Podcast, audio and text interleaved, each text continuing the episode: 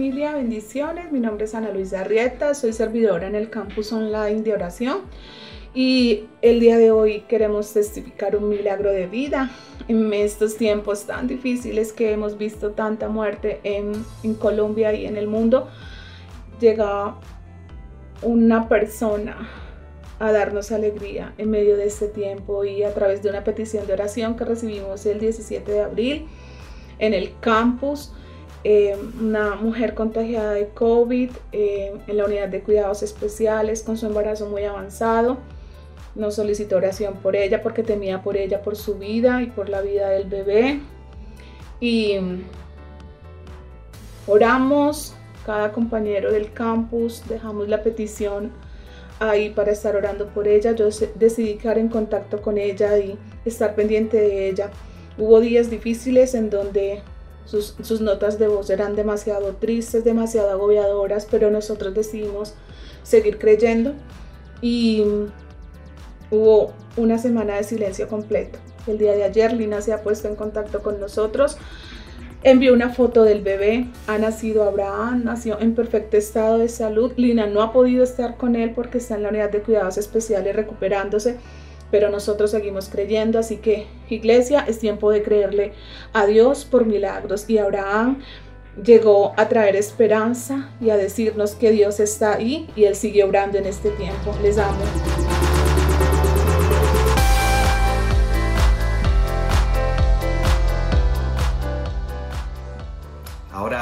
Vamos a, empezar con el mensaje de hoy. Hoy estoy iniciando una nueva, una nueva serie. Queríamos empezar la escuela de héroes, pero tomamos la decisión de aplazarla porque creemos que, que Dios nos está llamando a, a, otra cosa en este tiempo. No porque no sea importante, va a llegar el momento de lanzarla, claro que sí. Ahorita en junio lo vamos a unir con el Día del, del Padre pero creemos que, que, este es un tiempo de, de, mayor oración. Dios nos está llamando a un, a un, mayor clamor. He titulado esta serie La vieja confiable, así como de una manera chistosa, pero es porque va a generar que que este título va a generar que constantemente estemos recordando este mensaje y aplicando este mensaje. Y la vieja confiable es una expresión popular tomada de un capítulo de dibujos animados que se usa para volver a algo que ya ha solucionado un problema, pero que lo sigue solucionando aún en el presente. Voy a poner un, un ejemplo pequeño, pero cuando alguien tiene dolor de estómago y le dicen, mi hijo, la, la, vieja confiable, tome bicarbonato, bicarbonato con, con limón. Entonces yo quiero usar este título de la vieja confiable, eh, no para referirme a una señora que tiene muchos años y, y que es confiable, sino para recibirme a la oración que ha sido un hábito, una disciplina confiable, sigue siendo un hábito, una disciplina confiable y será un hábito, una disciplina confiable, porque la oración es el viejo secreto, es el nuevo secreto y es el futuro secreto. Y creo que Dios nos está llamando a un tiempo de mayor oración, de mayor clamor, de mayor intercesión. Estamos viendo tiempos muy difíciles, muy difíciles en la salud, muy difíciles en la economía, muy difíciles en, la seguridad y muy difíciles en nuestro país. Tiempos de mucha contradicción y confusión. Pero sabes, Dios no se contradice ni está confundido. De eso estoy seguro. Estoy seguro de que Él es fiel, de que su palabra es fiel y de que Él desde los cielos gobierna. Es un Dios bueno y es un Dios poderoso. Y les invito a que nos unamos en oración y clamor, no para que Dios cumpla nuestros deseos, sino para que hagamos la voluntad de Dios y Dios cumpla sus deseos y su voluntad. Primera Tesalonicenses 5, 16 al 18 dice lo siguiente el apóstol Pablo. Versículo 16, estén siempre alegres. Versículo 17, nunca dejen de orar. Y versículo 18, sean agradecidos en toda circunstancia, pues esta es la voluntad de Dios para ustedes, los que pertenecen a Cristo Jesús. Mira, es un tridente poderoso lo que nos enseña el apóstol aquí. Primero nos anima a no perder la alegría. Y si alguien es testimonio de no perder la alegría, es, él mismo. Mira, desde una cárcel, desde situaciones difíciles de salud, incluso desde, desde estar al punto de la muerte, Pablo está animándonos a vivir con alegría. La verdad que difícil es esto. Pero tengo ejemplos hoy en día. De, hecho, mi pastor Andrés es un ejemplo de vivir con alegría en, todo momento y en toda circunstancia. Aún ahorita en el accidente que, que él tuvo en los Estados Unidos, me llamaba desde la clínica en medio de dolores insoportables, haciendo bromas, haciendo chistes y predicando al mismo tiempo, manteniendo el, gozo. Y, sé que hay otras personas así, tengo otro amigo Elkin, un tío, un tío Raúl, siempre, siempre aún en medio de las circunstancias difíciles están buscando cómo, cómo te sacan una, una sonrisa. Es, es, agradable hablar con ellos. Luego Pablo nos anima a no dejar de orar y a estar agradecidos y de hecho creo que la gratitud es gran parte de, la oración, porque, porque la gratitud nos hace más conscientes de las bendiciones de Dios. Y también es una forma ah, de, adoración. Agradecer es una forma de adorar a Dios. Y adorar a Dios nos hace más conscientes también de, su santidad. Entonces nos lleva a una mayor rendición, a pedir perdón por nuestros pecados. Y eso nos cambia, nos, nos transforma. Mira, por eso creo que nunca debemos dejar de orar, no solo porque la oración puede cambiar cualquier cosa, sino porque a través de la oración somos cambiados nosotros, somos transformados nosotros. Indudablemente es así. Pero ¿a qué se refiere Pablo cuando dice nunca, nunca dejen de orar? no está diciendo lo que creo yo, es oren de una manera repetida y sin descanso. Lo que creo yo es que está llamando a una persistencia, a una constancia en la oración sin desmayar, a que oremos por todo lo que sucede y a que oremos en, toda ocasión y en toda circunstancia. Y sé que esto no, no es fácil, como me dijo un amigo esta semana, el pastor Daniel, que estuvo compartiendo con nosotros en el equipo pastoral, él dijo algo que taladró profundamente mi corazón y, y, me desnudó al mismo tiempo. Él dijo, quiero leerlo, cuando las pruebas se prolongan, perdón, cuando las pruebas se prolongan, las emociones se desgastan, se lesiona nuestra capacidad de confiar y caemos en una crisis existencial. Entonces empezamos a decir, Dios mío, ¿qué, qué va a pasar?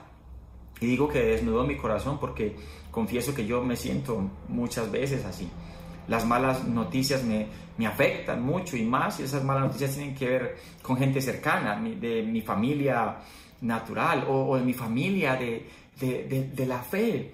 Cuando la gente pasa momentos difíciles, se enferma o cuando escucho que, que alguien eh, falleció o partió con el Señor, me duele también mi país. Me duele lo que está sucediendo con mi país, pero también me duele eh, creer que una forma violenta es, es, la, es la, solución y que muchos aprueben eso. Me duele ver el odio de las personas y oro que Dios ponga personas que verdaderamente amen y quieran bendecir eh, este país. Me duelen los pastores me duelen los ministros, me duelen los líderes. Esta semana me enteré que el 25% de los pastores en este tiempo han abandonado el, ministerio y que 60% sufren de, problemas eh, cardíacos. Hay iglesias que han cerrado y grandes líderes que han abandonado en, medio de este, este momento tan difícil que vivimos. Y es porque hay cansancio físico, mental y emocional y como decía mi amigo, cuando las pruebas se prolongan, las emociones se, se desgastan y, muchas veces se lesiona nuestra capacidad de confiar.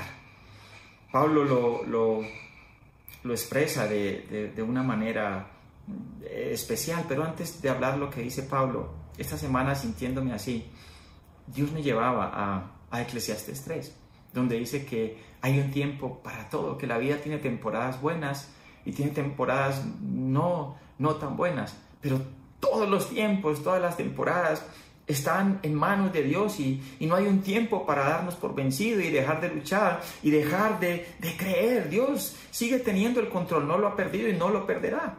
Y Pablo lo expresa de esta manera en 2 Corintios 4, 8 y 9 dice, por todos lados nos presionan las dificultades, pero no nos aplastan.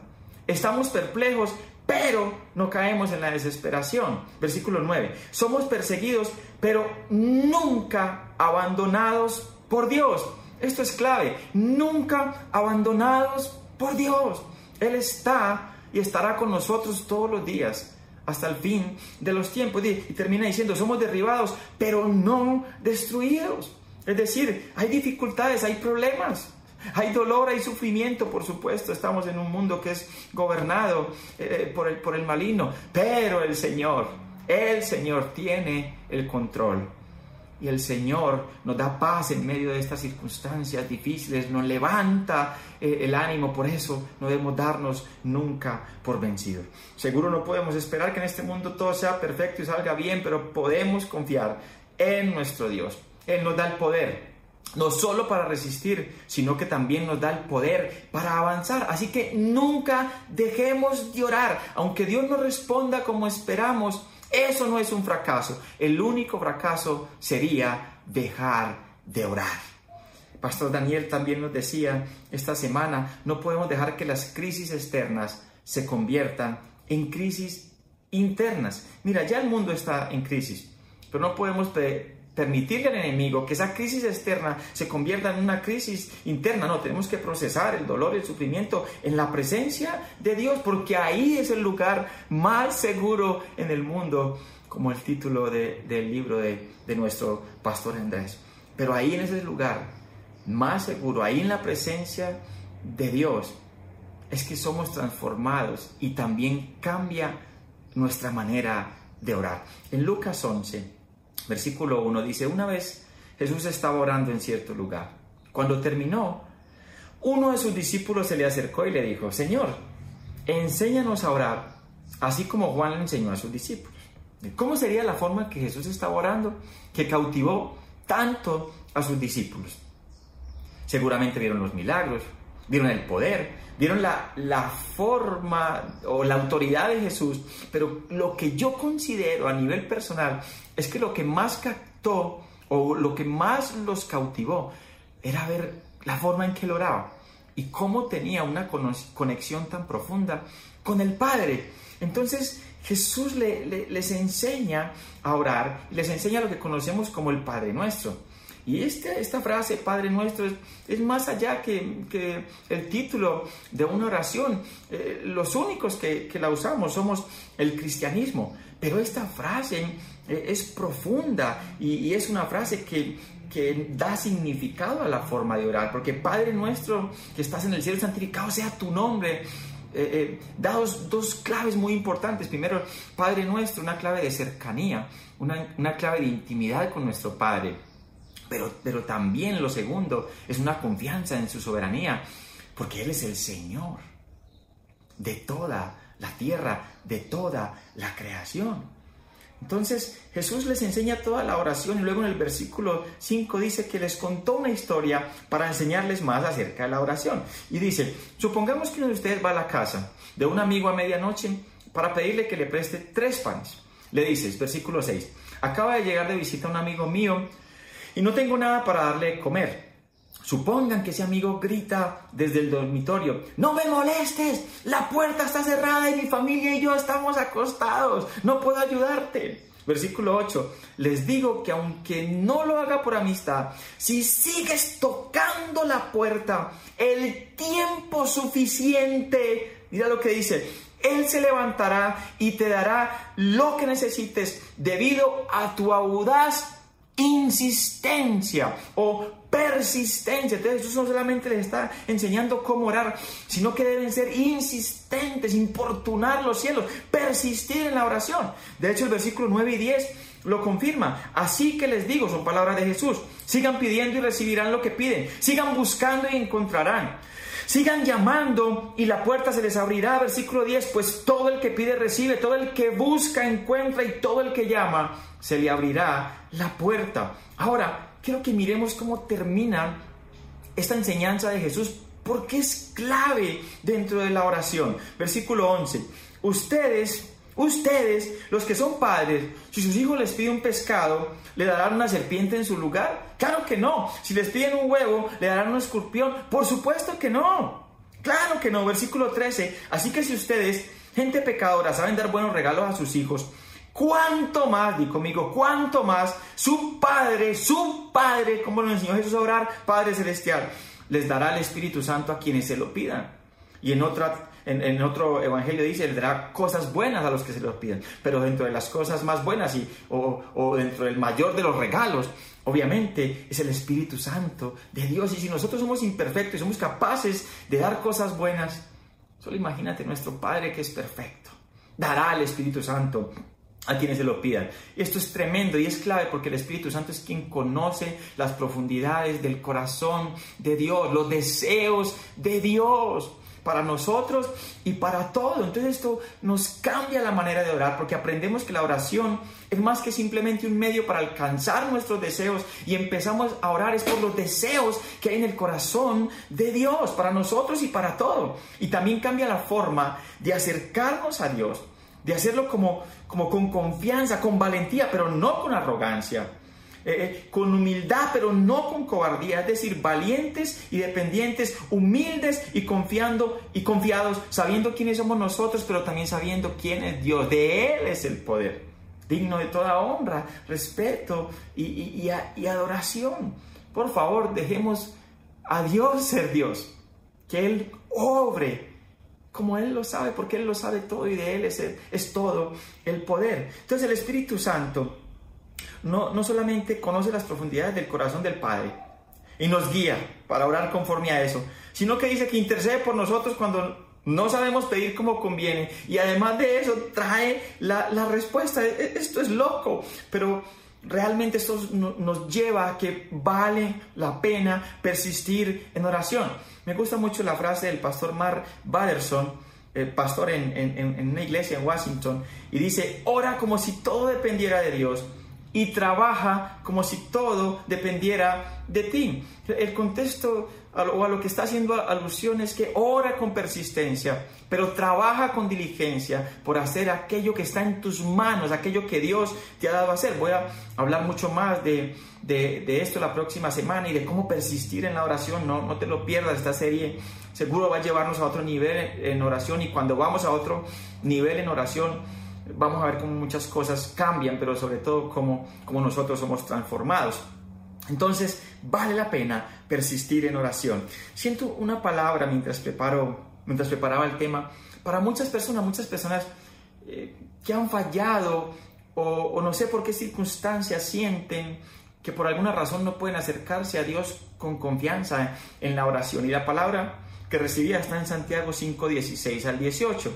Dice así, Confiesen, confiésense los pecados unos a otros y oren los unos por los otros para que sean sanados.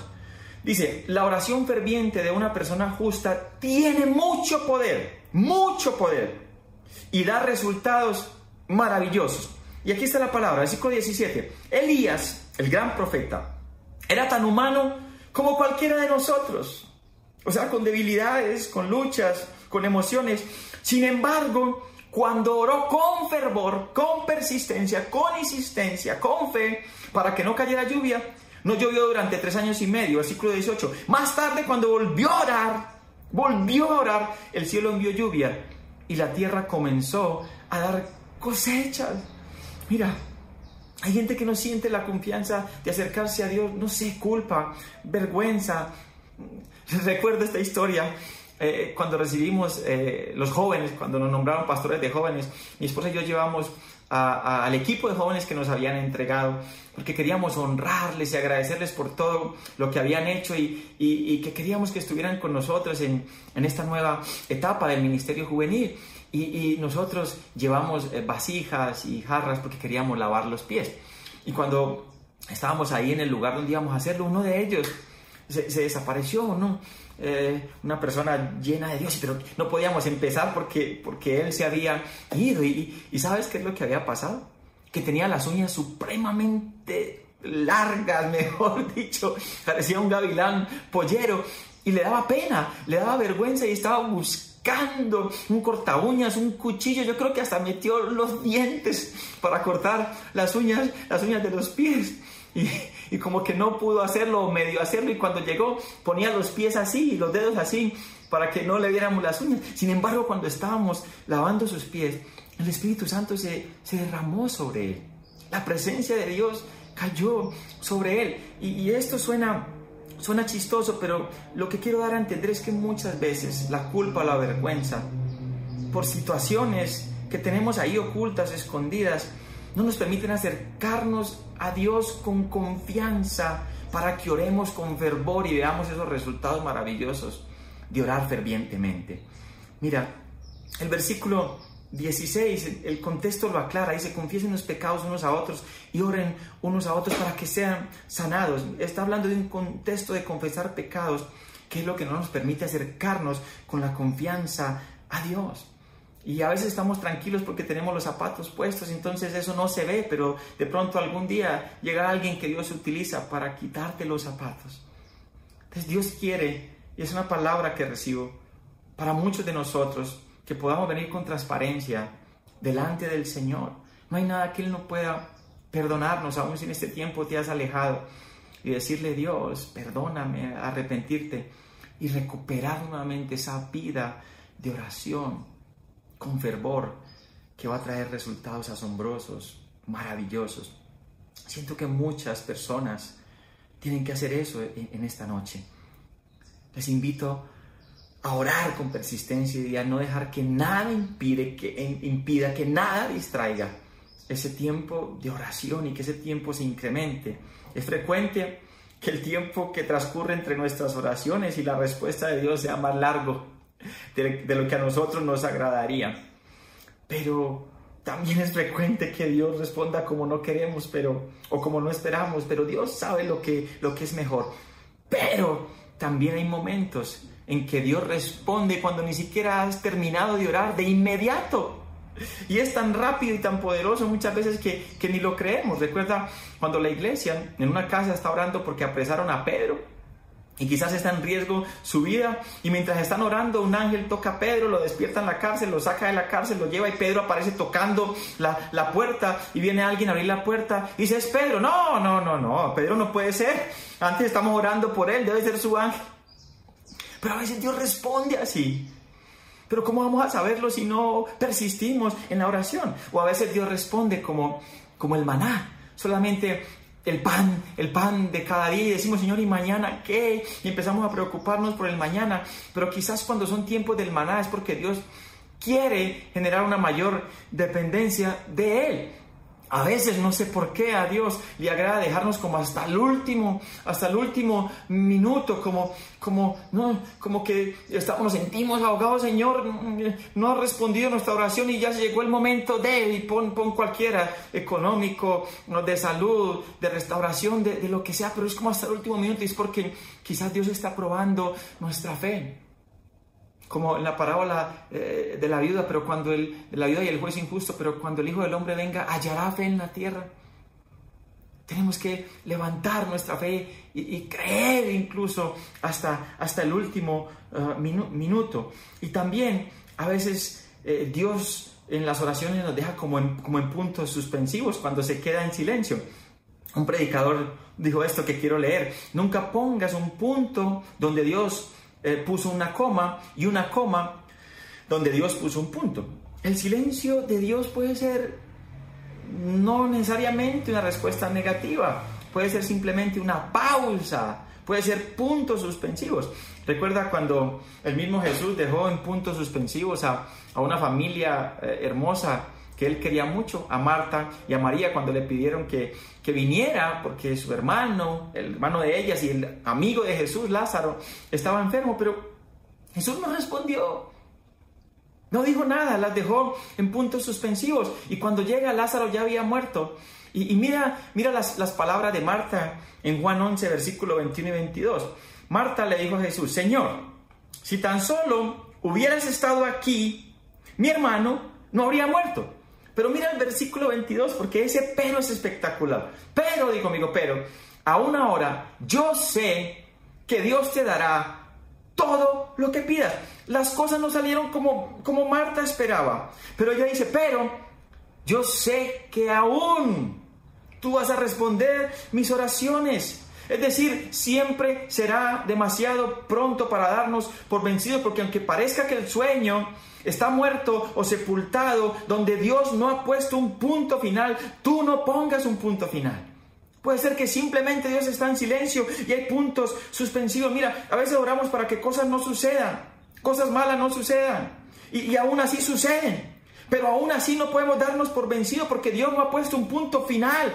Dios puede, parece cambiar, Dios, Dios, Dios puede, perdón, cambiar lo que parece no tiene cambio y Dios puede solucionar lo que parece no tiene solución. Persiste, persistamos en oración. De algo estoy seguro es que el 100% de las oraciones que no hagamos, que no hagamos, nunca tendrán respuesta. Así que los llamo a orar a clamar, a persistir en oración, como Daniel que abría las ventanas y miraba hacia Jerusalén y oraba tres veces al día, como Ana que todos los días iba al templo a derramar su corazón y a llorar pidiéndole a Dios que le diera un hijo, como, como la viuda delante del juez injusto, aunque era ese juez injusto, aunque no le prestaba atención, aunque no tenía a Dios, ella seguía importunándolo, ella seguía persistiendo, hazme justicia, hazme justicia, como la, mujer sirofenicia que cuando recibió el aparente rechazo y menosprecio de Jesús y sus discípulos seguían firme en oración, clamando